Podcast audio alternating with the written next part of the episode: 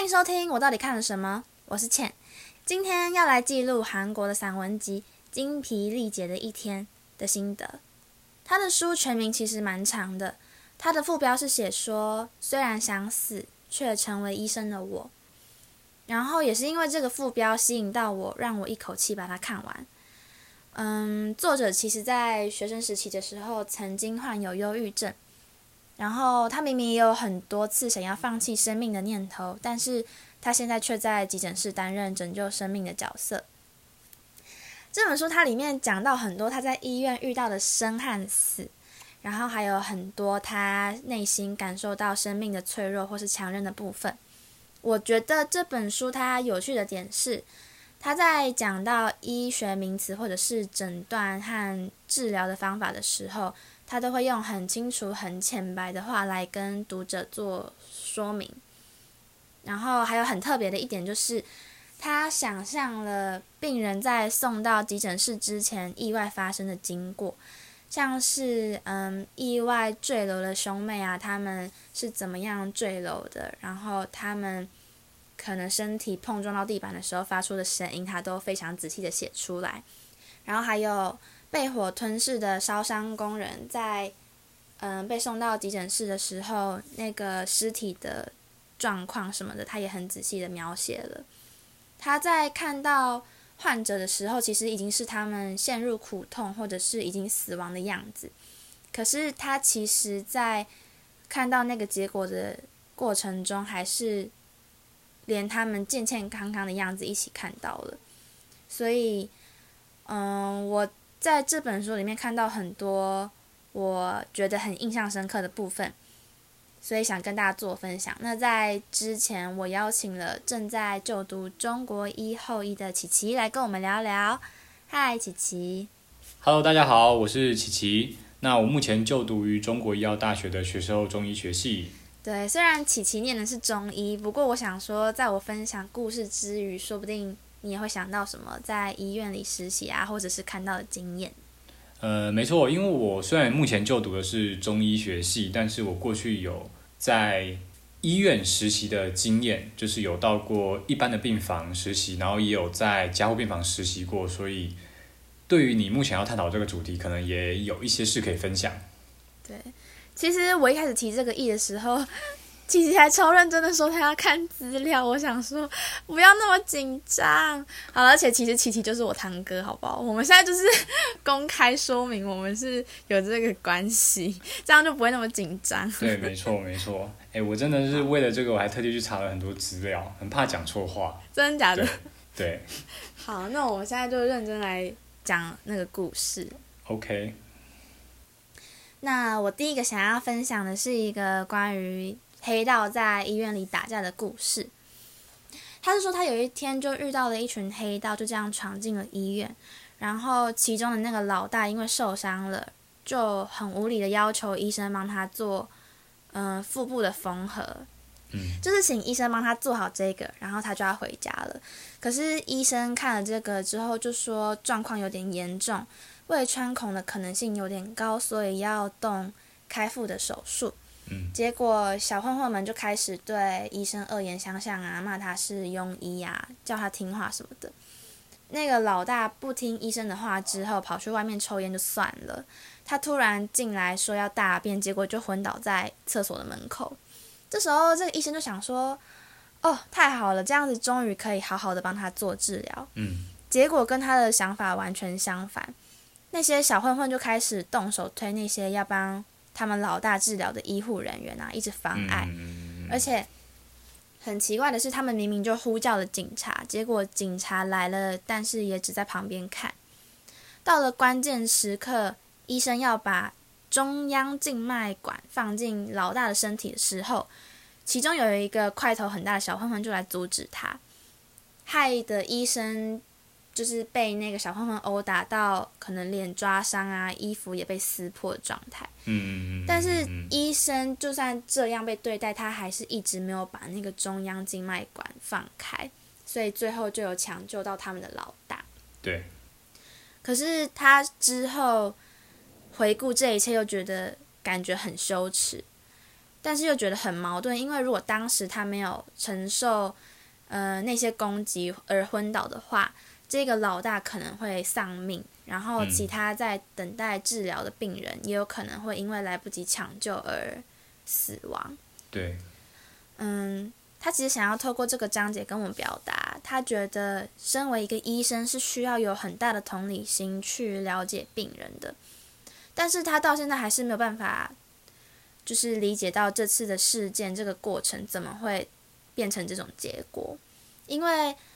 医院里曾经发生一些跟暴力相关的事情，但是公权力却往往没有办法帮到医护人员，所以他想说，透过这个故事来表达，希望社会能够尊重医护人员的专业。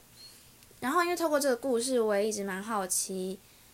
现在的人他们都会先在看医生之前，先在网络上找一些可能跟自己身体出状况相关的资料。然后在看医生的时候拿去询问那些专业的医生，又会问他们说这个是不是对的，所以我觉得医生多少都会有自己的专业被质疑的这个疑问吧。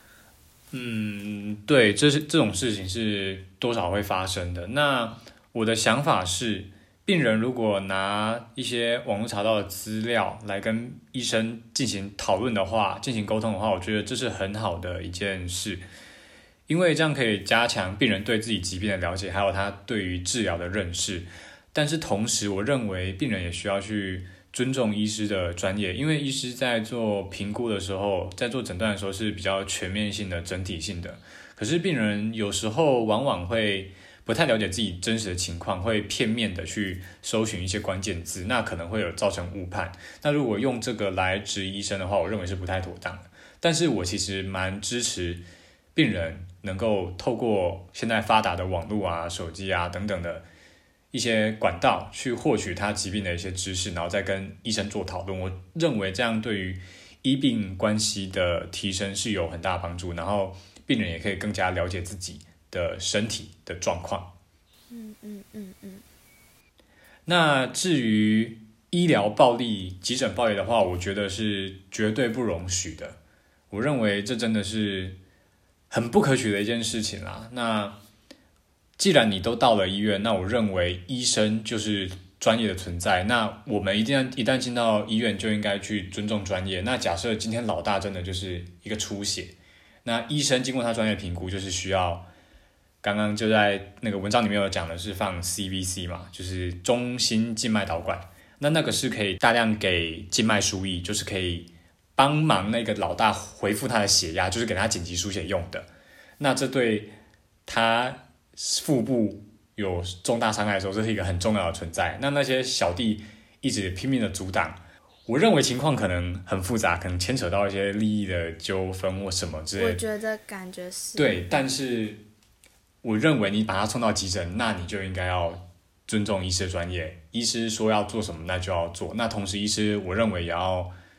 专业的解释，就是让在场的各位都清楚明白他们接下来要执行的行为对老大的帮助是什么，要对老大做什么都清楚的讲明白。那当然，有时候就是秀才遇到兵，有理说不清的情况还是会发生。那我认为这时候公权力或是法规就应该进来了。那我不确定，因为那个书是韩国的部分嘛。对啊。那我不确定韩国法律是怎么样，但是目前就我所知，目前台湾的医疗法，像是第二十四条跟一百零六条都有保障医师人员职业的一些权利，就是任何人都不可以强迫啊、胁迫、恐吓或其他非法的方式妨碍医疗业务的执行。那我认为台湾在这块法规上面是有在管理，或是说。有在有在处理这方面的事，那真的还是要呼吁大家，就是到医院的话，就是相信专业，对。然后甚至可能有一些情形是，大家去急诊都会遇到一些等很久的情形发生嘛。例如就是我可能被刀划伤，然后我想要到急诊，然后我血一直流，我想要赶快去缝起来，这样，可是我却在急诊等了大概一个多小时这样，那可能有些人就不耐烦。那其实其实一旦进入急诊的话，都会有减伤分类。那医师们都会把病人就是从第一级分到第五级，第一级可能就是立即要做处理，那可能分到第五级的话，就是非紧急状况，就是一百二十分钟在处理。那我觉得，我我认为民众都要去了解到这个状况了，才不会就是一到急诊就想要强迫医护人员马上就是只关心自己，赶快把自己的伤势处理好，然后让我赶快出院，赶快付钱，赶快走人这样。我认为这样是不对的，因为可能同一个时间有人正在大量失血，有人正在抢救。我觉得大家到急诊的话，可能要多点同理心。那可能多少也要忍一点痛啦，毕竟因为你也正在不舒服，但是可能也要考量到。急诊医师人力有限，医护人员有限，那可能在抢救其他更危急的生命，这样，所以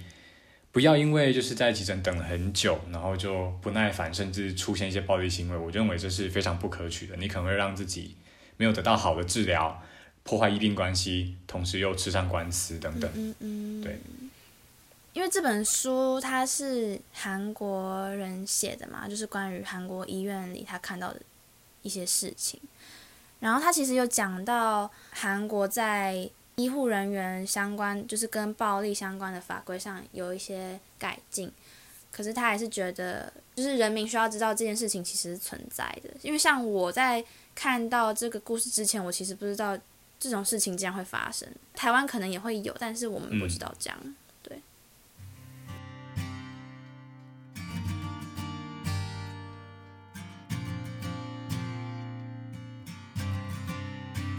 好，然后另外一个故事，它其实是关于虐童的。我在看完这一章之后，觉得超级黑暗的，因为这个小孩他才两个月，然后母亲是重度智障，爸爸有暴力的倾向，情绪不稳的时候就会拿遥控器打这个小孩。这个故事的开头是，嗯，母亲带了小孩来急诊室，然后。医生们看到这个婴儿的时候，就觉得他很不对劲。就是照理来说，两个月的小孩应该是要很吵，就是哭闹什么的。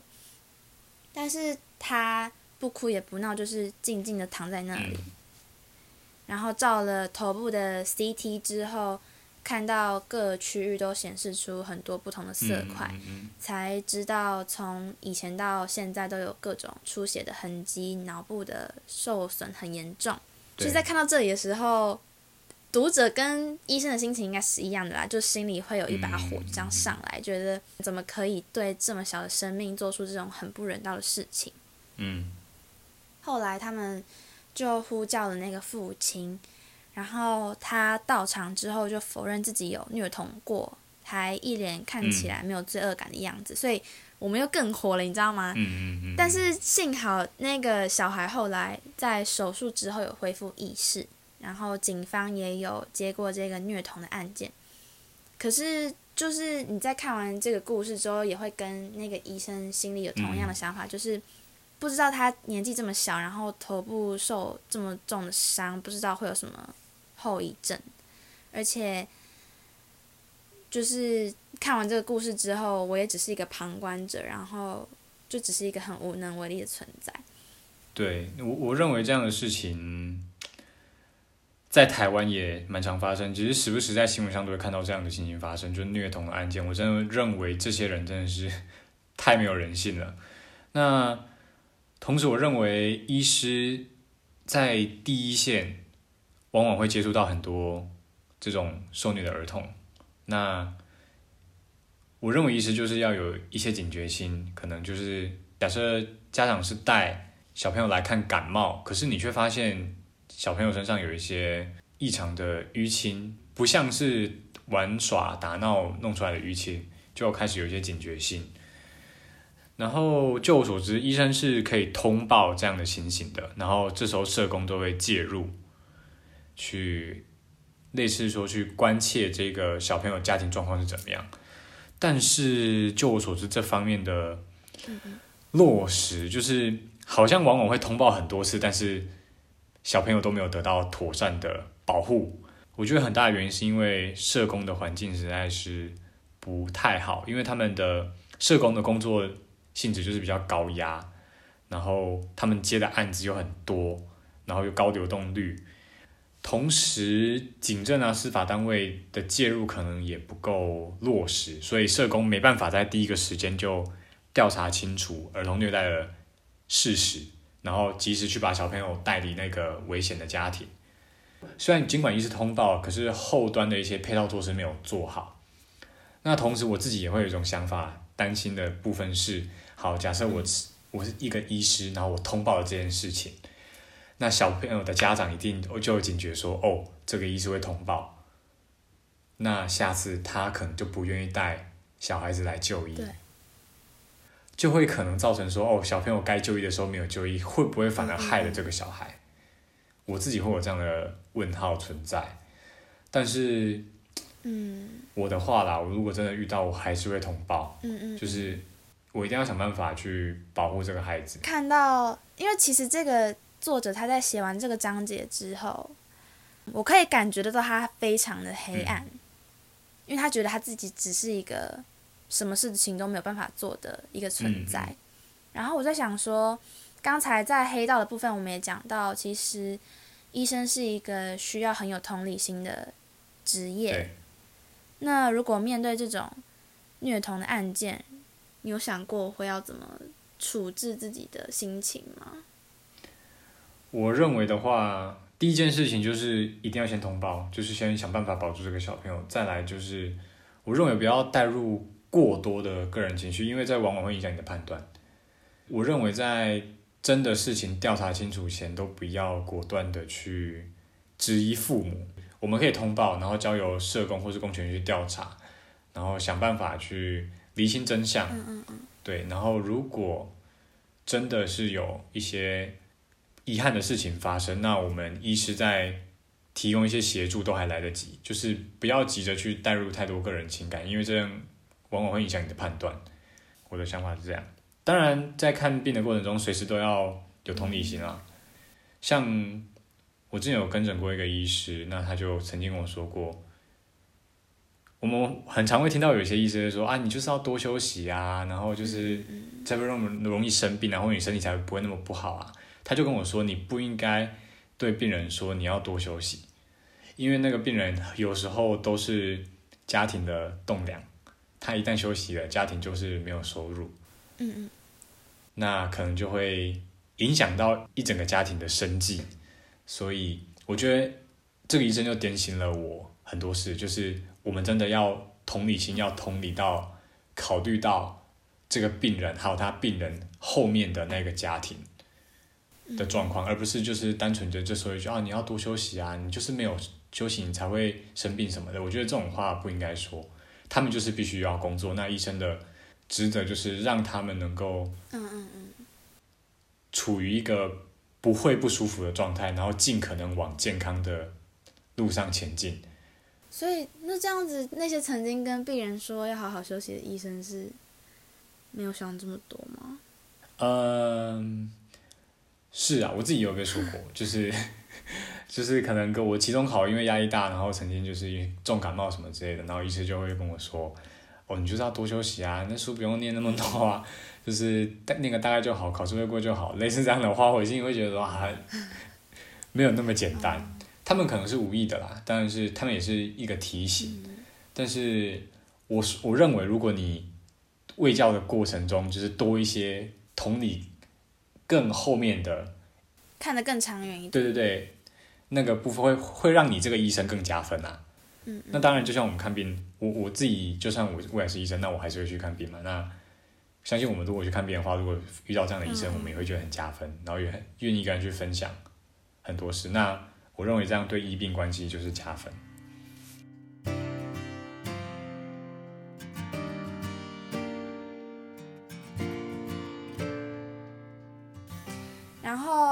还想要讲的是，嗯，这本书里面有一个病让我很印象深刻，就是平脑症。然后它里面嗯有说明到，平脑症的小孩几乎没有办法正常的成长，在嗯精神或者是身体方面都会有成长迟缓上的问题。是，经常的抽筋，然后全身肌肉会变得严重僵硬，或者是松软无力。嗯脸部的表情也大多比较扭曲变形。嗯反正大致来说，他们也没有办法吞咽食物，然后和其他的精神系统的疾病一样，没有办法完整的治疗，所以只能尽可能的维持这份短暂的生命。对。然后，嗯，作者他是第一次看到这个小孩，他在看了他的诊断记录之后，要去跟小孩的爷爷接洽，但是那个爷爷他却很没有礼貌的跟他说，他要找之前看诊的那个医生，他不要找这个新的。后来，那个作者才从小儿科的医生那边得知说，这个爷爷他在小儿科是个很有名的人，因为。这个小孩他的父母离异了，所以只剩爷爷在照顾他。那他其实一直一心一意的相信自己的孙女有一天脑袋会变得有皱褶，他会开始健康起来，所以每天就很用心的在照顾他，把这个原本预估只会活到两岁的孙女照顾到了十多岁。嗯，然后。如果孙女因为身体不适要住院，他也从来没有合过眼睛，就是一直在旁边看着她。哇哦！其实这个故事的结尾是，有一天住院的晚上，爷爷因为可能疲惫太累了，所以闭上了眼睛之后，却发现了孙女离开了人世。然后他其实后来蛮自责的，但是医生们就是医护人员都有。跟他说哦，不要紧啊，他其实活到十多岁也是托爷爷的照顾，这样。其实看完这个故事之后，我是觉得，因为是家人，所以也要至死努力下去，守护下去的这份心情真的很了不起。之外，对对对，我还就是其实，在另外一个章节有看到类似的故事，他就是也是因为家人生了病，然后奉上了自己的时间，连自己。的时间都没对我认为就是，一旦就是家中有一些特别的孩子，或是可能老人家生了一些比较不可逆的疾病，那其他家人真的需要付出很多的时间和精力去照顾他、协助他。那这其中，我认为很需要靠爱去支持。因为这真的是非常耗费心神。我之前之前在实习过程中也曾经遇过，照顾了三五年，到最后就是宁可放手，说好听一点就是放手，就是说清楚一点就是希望他们照顾的那个爷爷就离开就算了，可能他们的负担会少一点。那当然我有看过，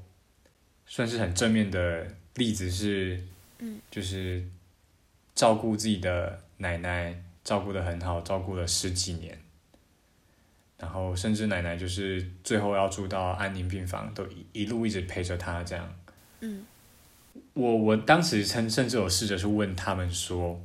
你你们是怎么撑过来的？嗯，就是他们说是信仰还有爱的力量去支持他们。嗯嗯，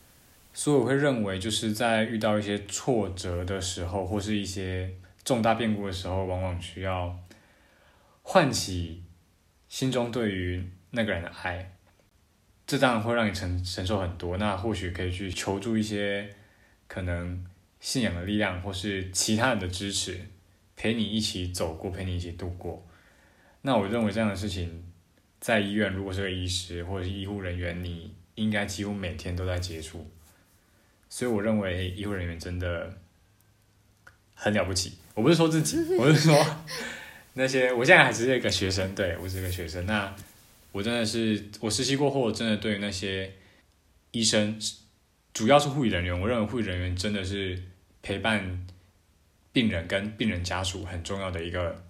一个环节。他们真的是担任了担担任很重要的一个角色，去当一个沟通的桥梁，把医生的事情传达给病人跟病人家属。同时，也去陪伴病人跟病人的家属，去让他们去度过他们最艰难的时刻。我真的认为他们是，真的是 respect。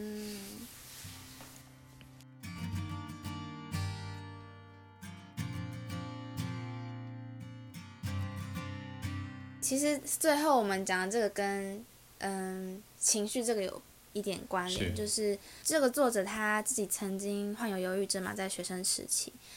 然后他也有讲到说，他在二十九岁的那个平安夜接到了一具决定要在那一天在家里引爆瓦斯的青少年的尸体，然后他有种说不上来的情绪。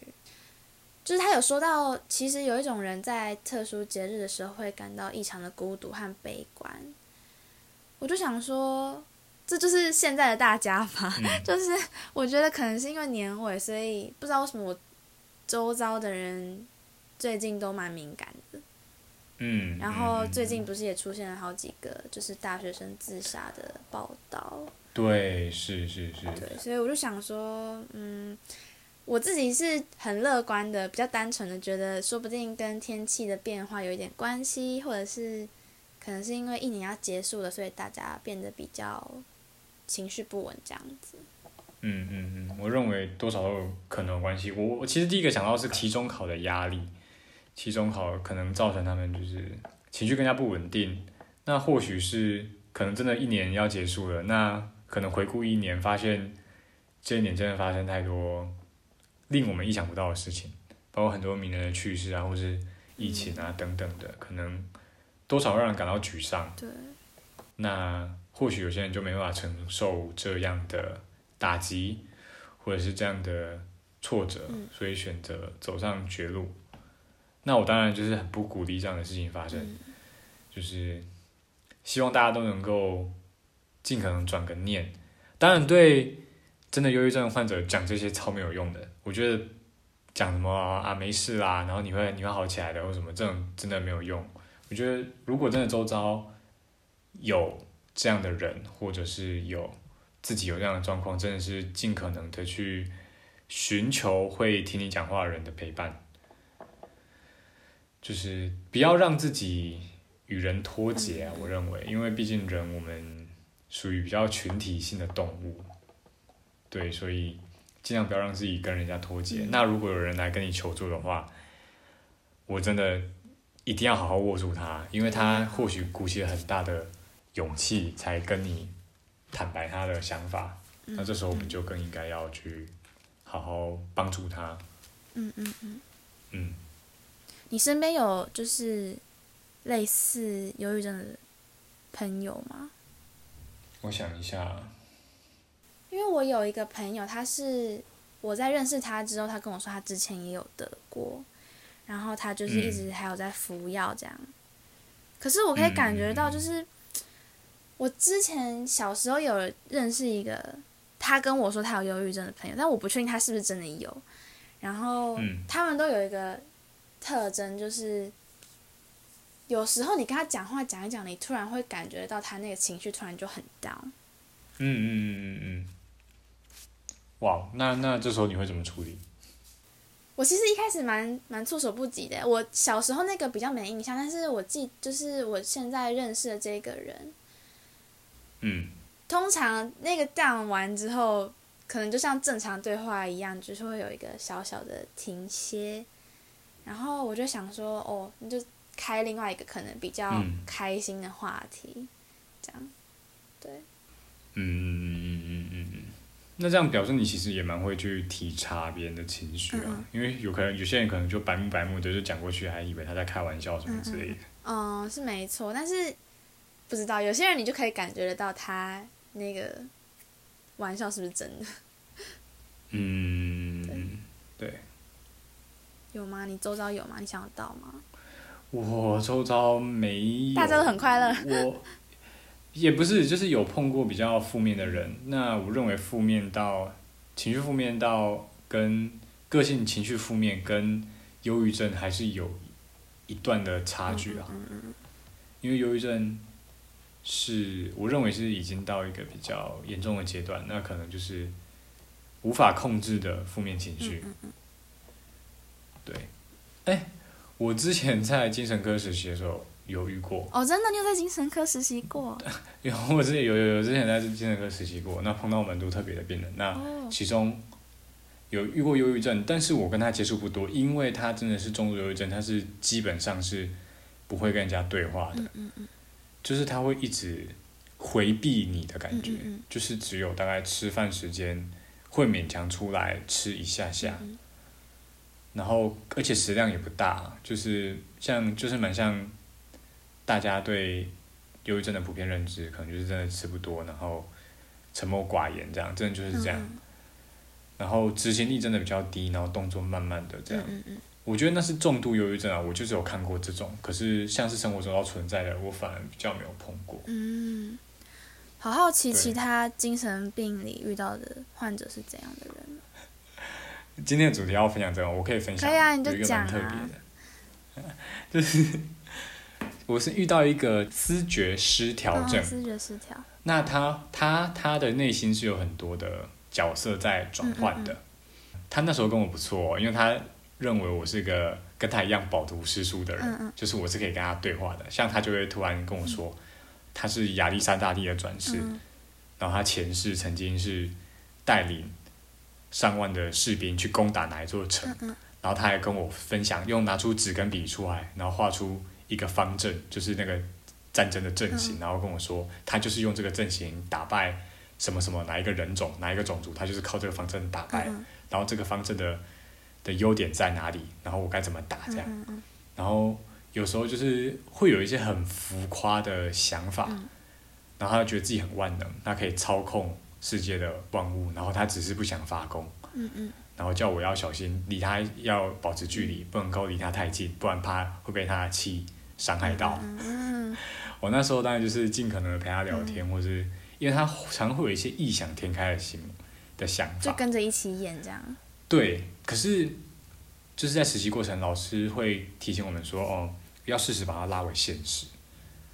那我可能就引导说啊，可是你现在就是在某某医院的精神科病房里面，那你要先接受治疗，然后要做好一些一系列的治疗，你才有办法出院去做你想做的事，类似这样。那偶尔会，他就会静下来听我说，嗯，对，他也这样觉得，然后他就会认真的服药，认真的吃饭啊，做做一些活动什么的，但偶尔他就会说不用不用，他会用他自己的气去治愈一切，你不用跟我说这些没有用，就是甚至有时候情绪会很暴躁，甚至会被约束起来。嗯你知道约束的意思吗？嗯就是可能手脚有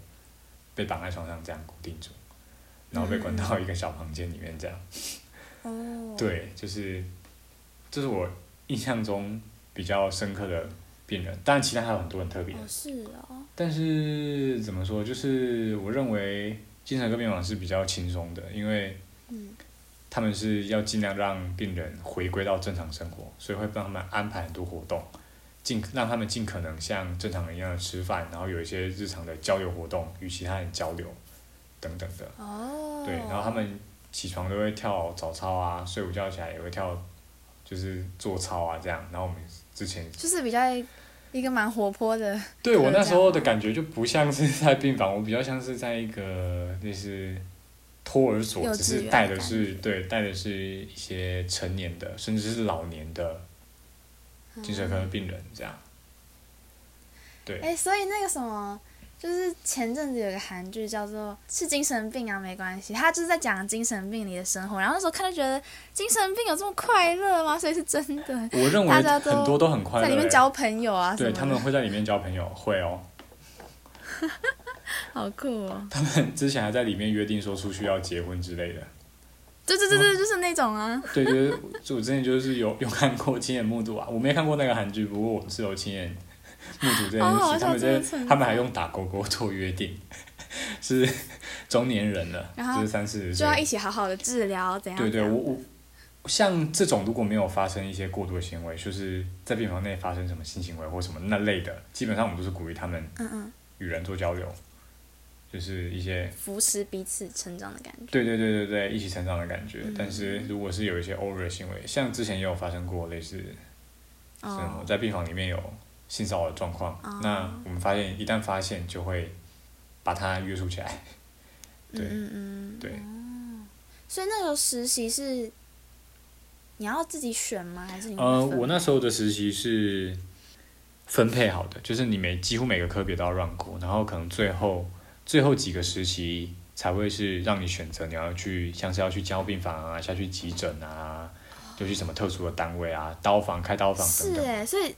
那像我那时候就是选去交病房，对，那在那边也看到蛮多东西的。哦，嗯，然后嗯，我自己的经验的话，有一个影响我蛮深，就是我在交病房我看到交病房的病人用中医的针灸治疗，有达到疗效。嗯，算是也是让我走进中医的一个助力。哦，对，我想起来，就是就是每个科别让过，然后选一个自己最有兴趣的，通常也都是因为你在那个科里面看到了什么，让你很嗯感动，所以让你去选那个科吧。但是你又是你那时候为什么选加护病房？我当时只是想要去看看一些重症病人，就是算是增增广见闻吧。因为我那时候曾经一度考虑去国外职业，嗯嗯想说多累积一点学识的话，应该对于未来出国有帮助。嗯，所以才会去选个加护病房，去看看里面的病人到底是什么状况，那都是怎么治治疗的。对。好，那不知道大家听完这几个故事片段跟琪琪跟我们分享的内容之后有什么想法呢？可以在 Podcast 评分里跟我分享哦。然后这次就谢谢琪琪来跟我们讨论这本精疲力竭的一天，希望大家也有机会可以找来看看。我觉得是本适合十一月这个比较忧郁月份的读物。那以上是今天我到底看了什么？我是倩，下次再见。再见。